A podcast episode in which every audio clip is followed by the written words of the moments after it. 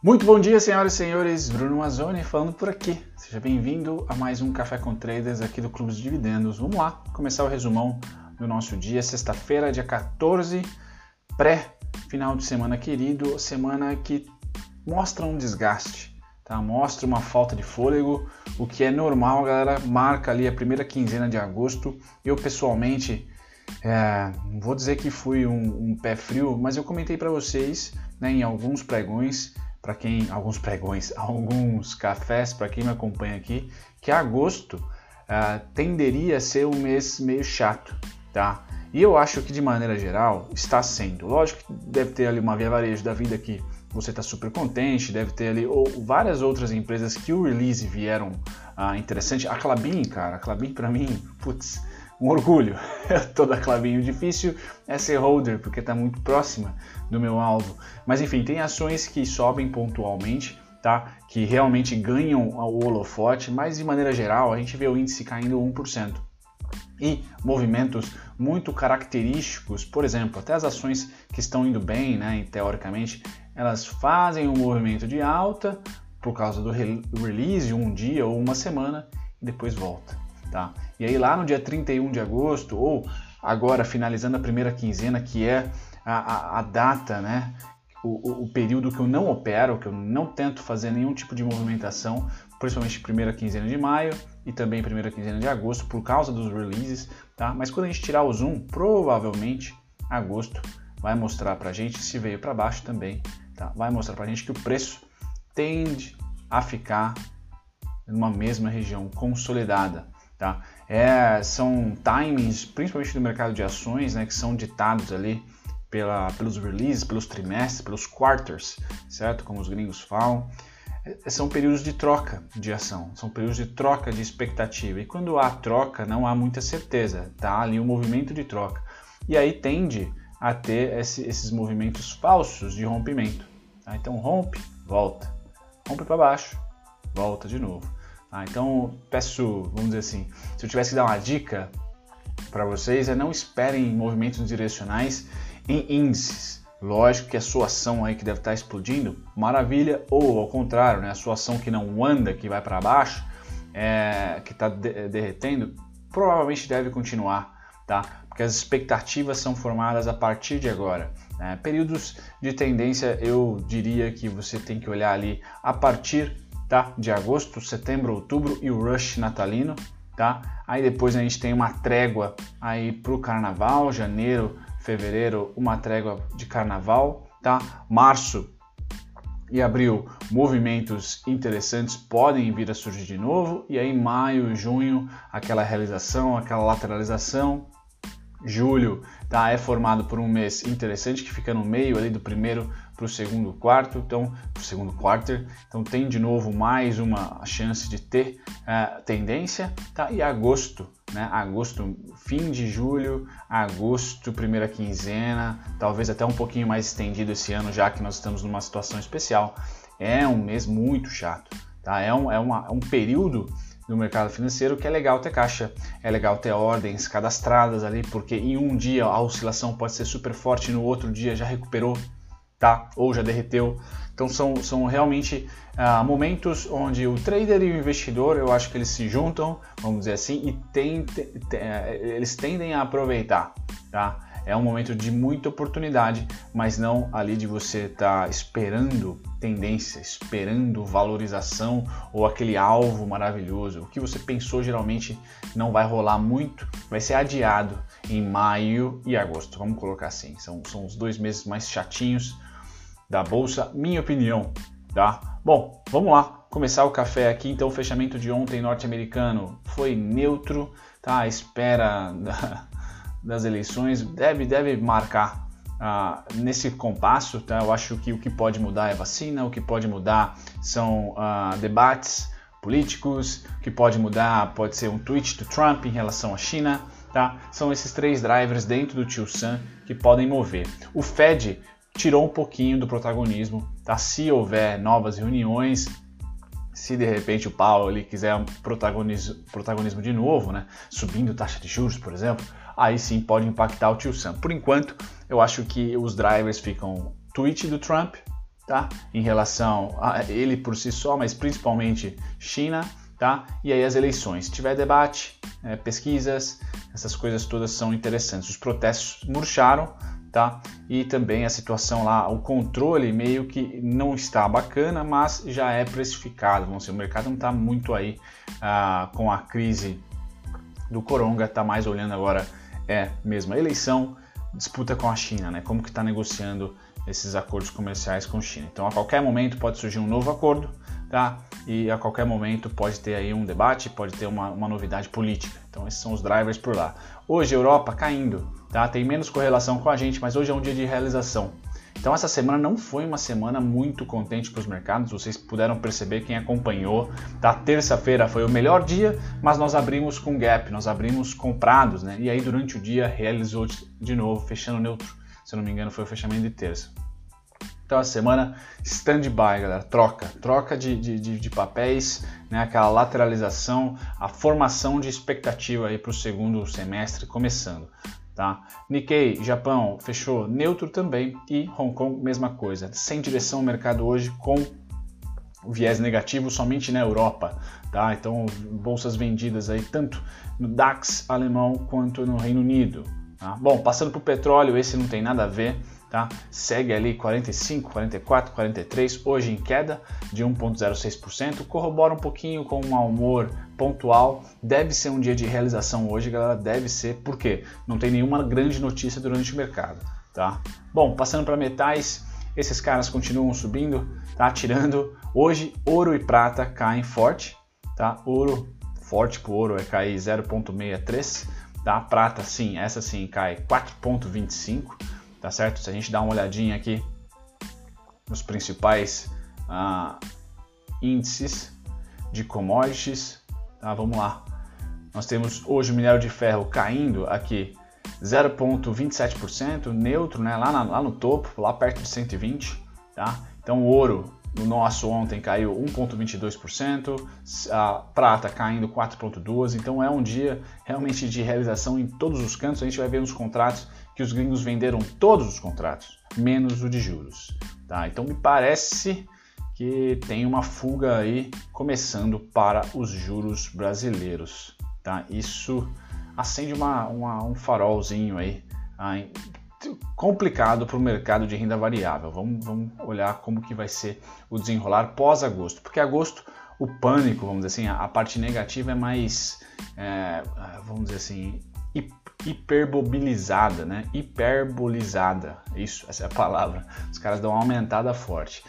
Passem por agosto, não, uh, não engasguem com o sapo, engulam ele, que aí em setembro as coisas tendem a voltar ao normal. Até a segunda, segunda quinzena de agosto já vai ser mais tranquila, na minha opinião. Tá? Para você que espera algum tipo de tendência aí no papel que você está de olho, tá? Ah, vamos lá, futuros agrícolas, antes de vir para a proteína, né? Vamos, vamos para os grãos, não posso pular eles aqui. Então, café hoje sobe, destaque, né?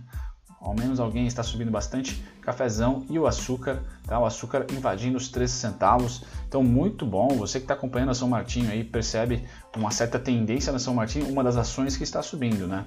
A Cosan, São Martinho beneficiadas pelo açúcar, algodão sobe quase 1%, SLC beneficiada por aqui, a soja 0,45 de queda, trigo também 0,45 de queda e milho destaque negativo, por em vermelho aqui. Destaque negativo hoje para o milho, tá? Queda de 1%. Ah, no overall, a gente está percebendo que as commodities não estão ah, interferindo tá, nas ações aqui do, do nas, da nossa bolsa, estão fortes.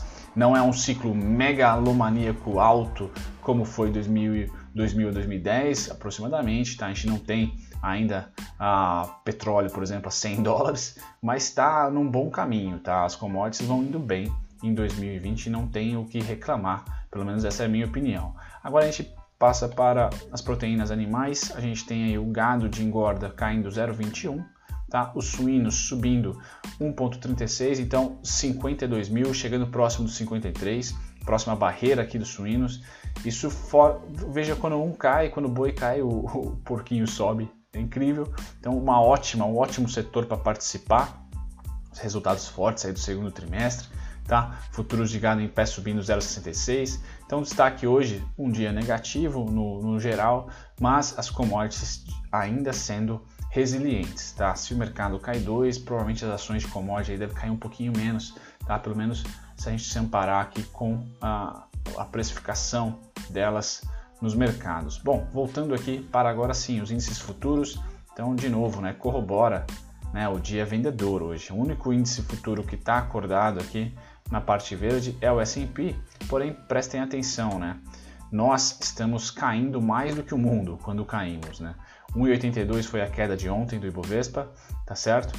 Hoje os mercados estão como S&P subindo 0,15, neutro. Nasdaq descendo 0,10, neutro. Dow Jones um pouquinho ali, 0,52, talvez a gente possa falar, olha, uma abertura negativa vai empurrar o nosso índice. Nikkei 0,47 de queda. E sim, Europa está mais forte na queda hoje, realizando 1,57 DAX no mercado futuro. Então sim, Europa é o destaque negativo hoje, baixa correlação com a gente. Os Estados Unidos, neutro, deve trazer ah, para a gente um pouquinho ah, de, de, vamos dizer assim, se os Estados Unidos está caindo 15, a gente está dobrando ou triplicando isso. Tá? Então a gente deve abrir aí, a, não digo em queda, em queda de gap, mas sim com viés negativo para você que opera a BMF às 9, tá certo? Muito cuidado, não devemos ter ah, muitas compras no dia de hoje, pelo menos o mercado não sinaliza isso, tá? Continua realização já iniciada ontem.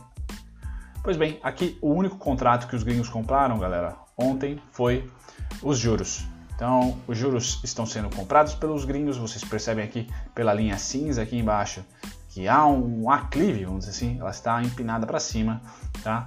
Ah, dólar, eles venderam e os institucionais também, então muito perigoso tá o dólar, na minha opinião, tá uma, uma vamos dizer assim, um descanso aqui, ó, depois de uma forte alta, forte compra, perdão, e forte alta também, né?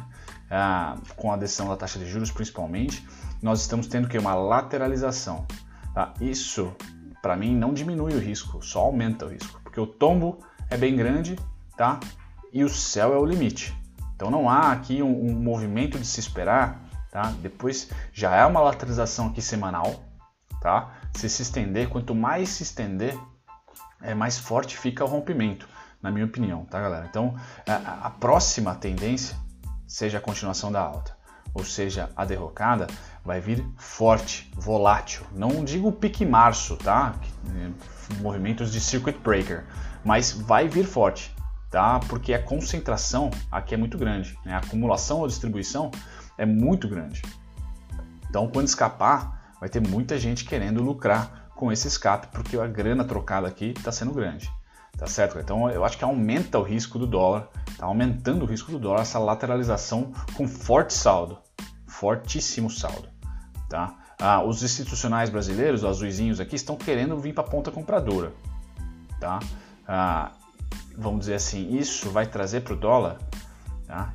Perdão, os bancos, não os institucionais brasileiros, os bancos, os azulzinhos estão querendo vir para a parte compradora.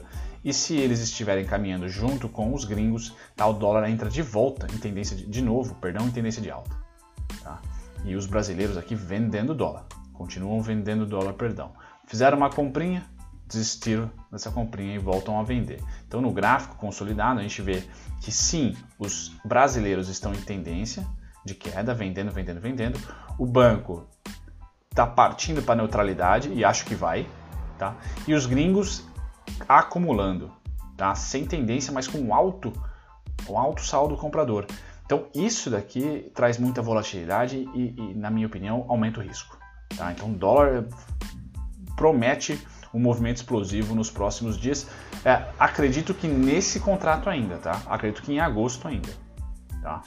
É, é o que eu espero. Bom, no índice futuro venda dos dois, tanto do institucional brasileiro como do gringo. Então, índice futuro está meio que as traças ali, ninguém está querendo. Tá? Então, perceba que não tem tendência, tá? não tem a escadinha aqui né? De, é, inclinada ou declinada, não. É um lateral como eu, eu, imaginava que iria ser. Então, se a gente pegar o IBOV, tá? o que, que eu imagino para o IBOV, galera? Se primeiro a lateralização né, eu comentei com vocês, comentei via índice futuro, né? Aqui eu estou trazendo o Ibov à vista para vocês.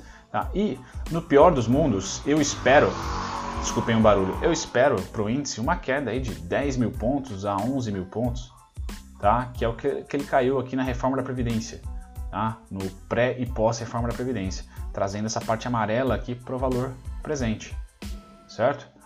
93, 94 mil. Caso a gente tenha uma quedinha gourmet, vamos dizer assim, baixa, tá? eu espero alguma quedinha aqui do, do gráfico diário mesmo, intrasemanal, uma queda intrasemanal. Tá? Seria ali, nós temos aqui a mais recente, tá aqui, ó, a mais recente é essa. Então seria essa queda aqui, até 98 mil, 97 mil, tá certo? Bom, índice à vista, né, ou melhor, o, o nosso B3, né, mercado à vista, continua vendido sem grandes interesses, tá? O gringo comprou um pouquinho e agora já está virando para queda, como vocês podem ver a linha verde aqui para queda, então nada de novo no front.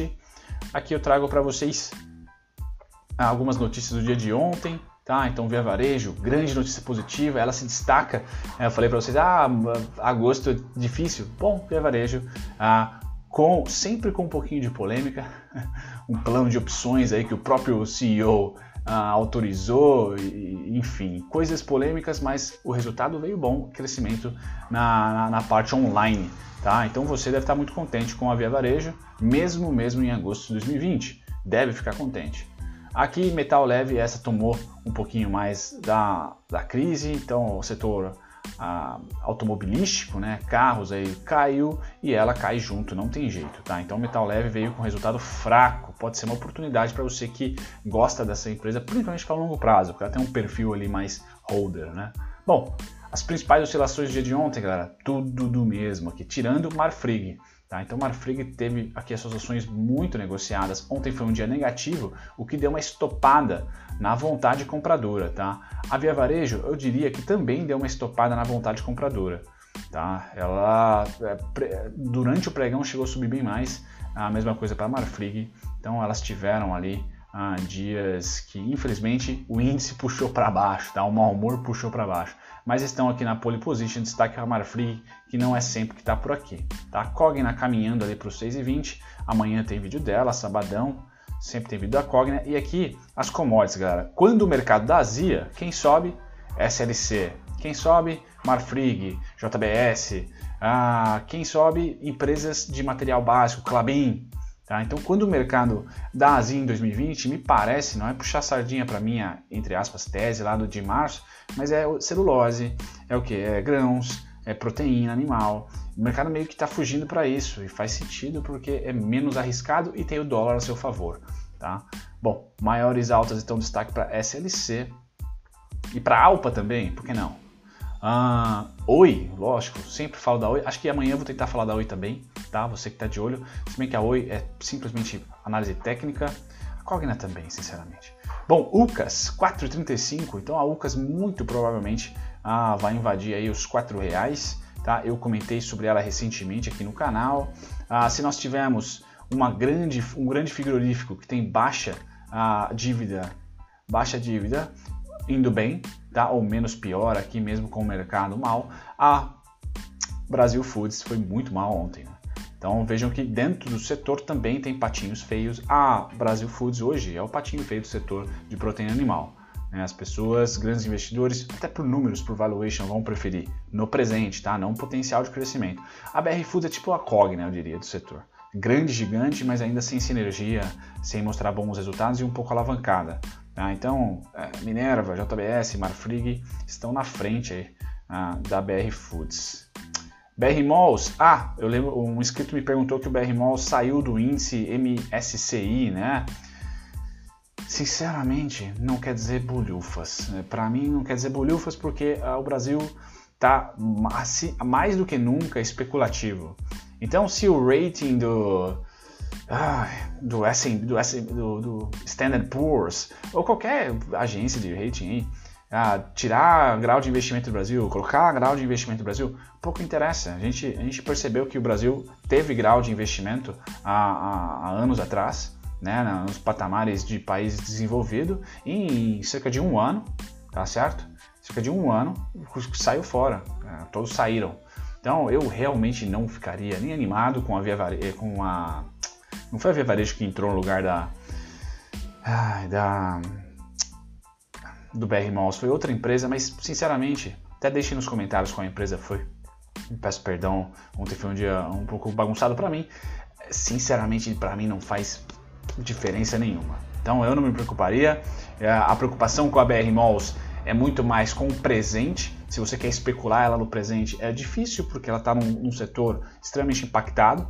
Tá? É como especular na Show 3, é como especular na 1003, tá? é como especular no BK. São, são, são empresas, setores que foram muito impactados. Tá? Agora, entrou ou saiu de índice, realmente pouco importa. Pouco importa para mim.